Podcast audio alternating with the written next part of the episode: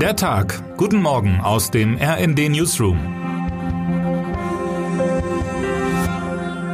Es ist Dienstag, der 17. Januar. Fragen Sie sich auch manchmal, ob Sie gerne den Job von Bundeskanzler Olaf Scholz machen würden? Dieser Tage gibt es Argumente für Ja und Nein. Gestern zum Beispiel stand ein eigentlich angenehmer Termin in einer Ulmer Brauerei im Kanzlerkalender. Andererseits konnte Scholz das frisch gezapfte Bier nicht genießen, ohne zur unangenehmen Personalie Christine Lambrecht befragt zu werden. Lambrecht hat gestern schriftlich mitgeteilt, was in den Tagen zuvor schon bekannt geworden war. Mit fünf Sätzen gab sie ihren Rücktritt bekannt. Mit keinem Wort taucht darin Selbstkritik auf.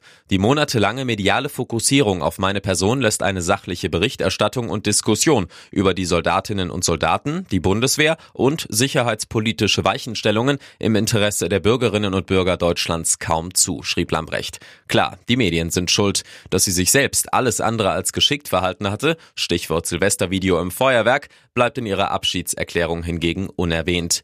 Nun muss Scholz schnell Ersatz organisieren für den Posten, der immer wichtig war, aber vielleicht noch nie so relevant wie seit Russlands Überfall auf die Ukraine.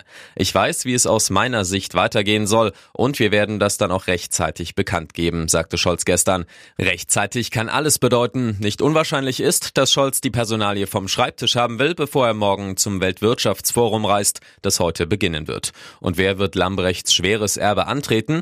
Wenn Scholz daran festhält, das Kabinett paritätisch zu besetzen, könnte also die 39 Jahre alte Staatssekretärin Siemtje Möller zum Zug kommen, zu deren niedersächsischem Wahlkreis Wilhelmshaven mehrere große Bundeswehreinrichtungen gehören. Auch die Wehrbeauftragte Eva Högel gilt als Anwärterin. Wenn Scholz von der Paritätsregel abweicht, könnten Lars Klingbeil und Hubertus Heil Kandidaten sein, wobei sich beide vermutlich in ihren aktuellen Positionen ganz wohl fühlen.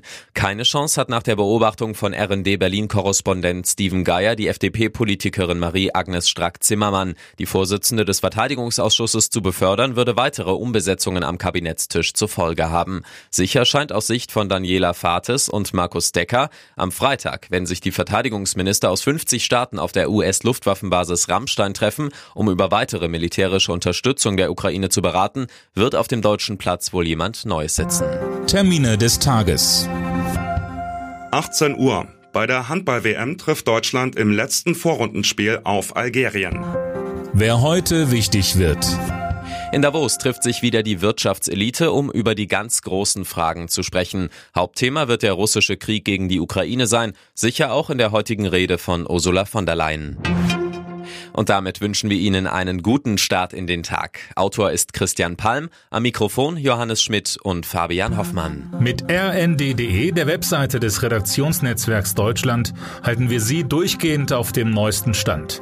Alle Artikel aus diesem Newsletter finden Sie immer auf rnd.de slash der Tag.